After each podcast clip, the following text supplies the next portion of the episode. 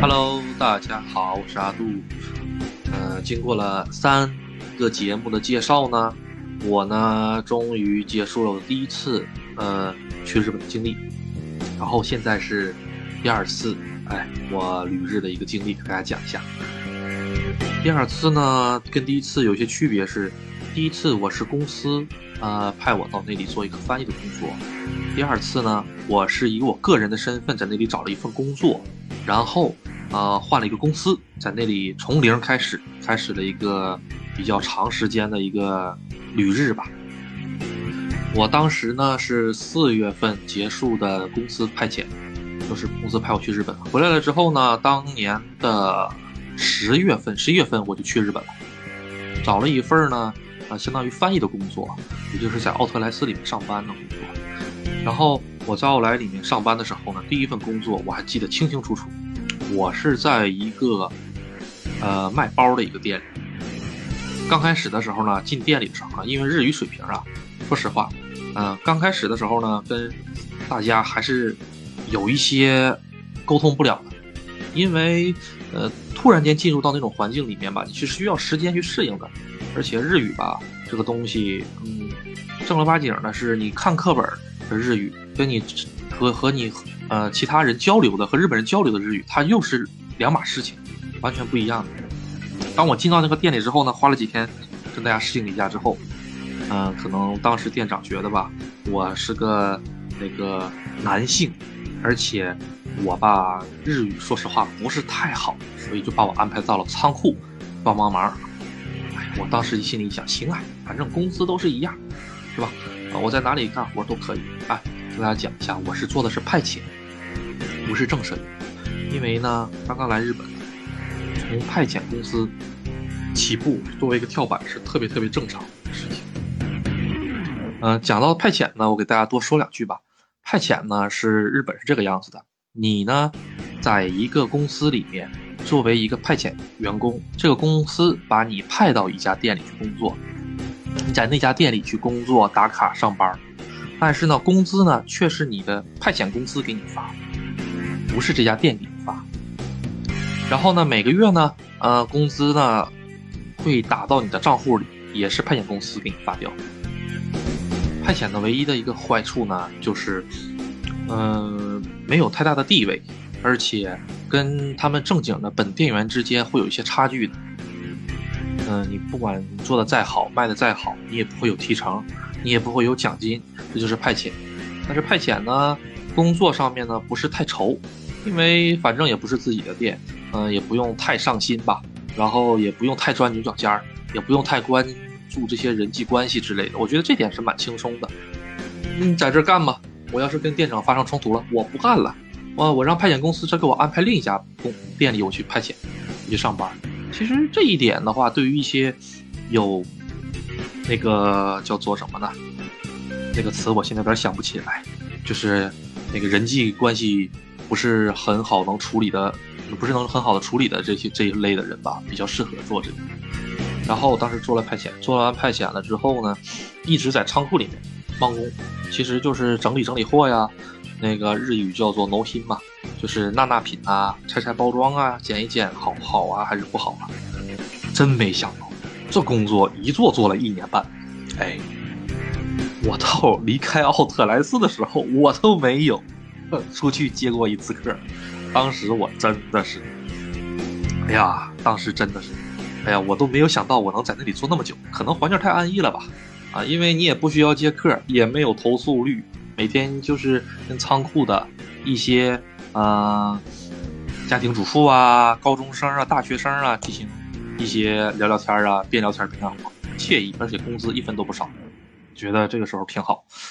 我来我在日本做的最轻松的工作，也就是这份工作。我工作上面呢，没有什么嗯太想讲的，因为没有什么可以讲的东西。毕竟就是一个很普很很普通很普通的工作，但是在工作中的时候发生了很多好玩的事情啊，比如说，因为我在工作的刚去日本嘛，没有什么钱，我们当时是跟几个中国人合租在一个公那个那个叫什么呢？一个蛮凶的一个那个团地里面，也就相当于咱们这边廉租房那种感觉。哎呀，但也不至于廉租房那种感觉吧。啊，环境不是很好，稍微有点差。啊，有蟑螂跑。刚开始嘛，人到那个屋檐下不得不低头嘛。行，我忍。跟了三个中国来的兄弟嘛，大家一起处的也挺好，没事做做什么家常饭。工至于那个工资呢，工资里面呢，他就把这个房费每个月就从工资里面扣掉。啊，实际上到手的话，当时一算的话，就合人民币一万多块钱。现在一听这一万多块钱挺好啊，是吧？感觉挺多的样子，但实际上这一万多块钱呢？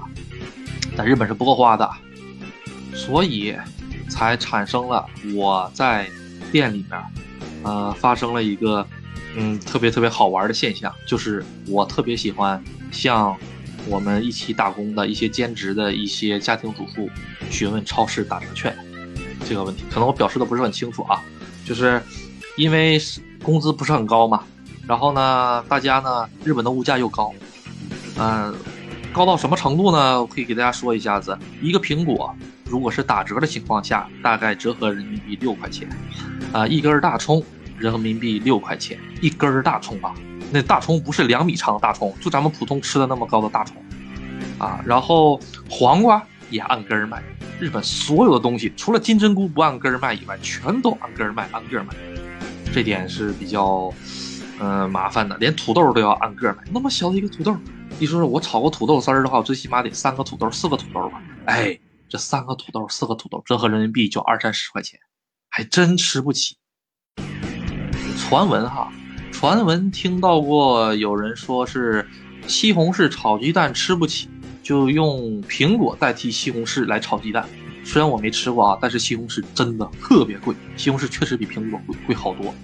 一个西红柿大概折合人民币十块钱，就是品相好一点的。啊，然后再加上是一些特定产区的，比如说这个地方就做的好吃，熊本县的西红柿就是好吃，那这个价更高了，还分有机的，要是有机的，在这个地方生产的更贵了。所以吧，日本你看工资高啊，实际上生活水准其实没那么高，吃个西红柿都吃不起，确实。然后呢，超市打折的这个问题，就是因为人生地不熟嘛。刚刚到了那边之后嘛，肯定得询问一下子嘛。然后比如说这个超市，呃，是星期一到星期三，他们是打折。哎，比如说三盒肉，哎，只要一千日元。这家超市，另一家超市呢是水果，哎，买两个，哎，便宜五十日元，相当于人民币三块钱，这种感觉。在日本吧，不会有中国这种吃水果。感觉，嗯，吃不起的感觉，在中国没听说过谁吃水果吃不起，但是在日本的话，吃水果真的容易吃破产，尤其是西瓜。我有一个日本朋友，呃，我上大学那会儿，当年来到了我们家里，呃，中国嘛，来到中国，当时我妈妈给他拿了一些中国比较常见的桃子，大桃子，啊，荔枝。新鲜的荔枝，还有一个西瓜，这三样东西把它整得服服帖帖。为什么？当时不理解呀！哎呀，这怎么看见大桃子就跟就跟那个什么看到什么金元宝一样，闪闪发光两个大眼睛。哎呀，拿起了一个之后使劲吃。我们这边那个大桃子哈，它是特别大的，一个桃子可能就要有一斤重或者八两，而且还是特别硬的那种大桃子。哎，当时我不理解，现在我真理解。我看见那个大桃子，我看了两年，我都没舍得买一个吃。啊，为什么看了两年？因为两年之后呢，我就换了一个地方工作了，当然还是在日本。然后呢，在日本吧，特别难。既然讲到水果了，咱就好好讲一讲吧。讲水果，水果里面吧，日本最难最难见到的是新鲜的荔枝和榴莲。因为日本它不产荔枝，也不产榴莲，而且日本人呢，呃，对于榴莲，说实话是有一种挺抗拒的一个感觉，嗯，他们可能觉得臭吧，但是我个人比较喜欢吃榴莲。我在日本，嗯，待了好多年，只见过一次榴莲，新鲜的，超市里卖的，可能只是我那个地方小，我那地方确实小，我那个地方加上日本人加上外国人，一共才八万个人。八万人的一个小城市，特别特别的小。其中里面还有两三千人的是纯外国人，其他的嗯都是一些呃普通的日本老百姓。他这个地方主要是靠什么的呢？他就是靠着那个奥特莱斯来养活着大家。而且我那旁边有富士山，还有自卫队。哎呀，扯远了，扯远了，不好意思啊。咱们继续讲回水果这个问题。我在日本吃的最多最多的水果是什么呢？最多的水果啊，就是这个橘子。那说橘子不贵吗？橘子你得分季节，像现在冬天这个季节吧，橘子还真不贵。而且呢，还有的时候呢，你到街上，你还可以到那个马路上，你在那个山里面，你还真的能捡到橘子。但是呢，一般挂在树上的橘子都是有主人的，即使旁边没有人，你也不要随便摘。哎，这个问题就比较好玩，因为日本的所有的地啊，都是要么国有，要么私有。国有的地啊，你如果没有取得当地的许可，这个地里面的一草一木，连野菜你都不能采。私有地更是如此，你就上山，像咱们中国似的上山挖个菜的话，你说随便挖呗，反正都是国家的，对吧？你这菜随便挖呗。没有人说，没有哪个人会拦着你说你不准挖菜，这个地是我们家的，没有吧？除非你真是到人家自老百姓，到人家农民伯伯家里种着这种菜，那是可以，那那那是不可以的。但是在日本呢，还真真是真是这种情况。你在你在花坛里面要是敢敢挖个什么东西的话，一会儿交警就给你带回家啊。说到交警，又扯远了。交警呢，日本是不分交警的，日本只有一种警察。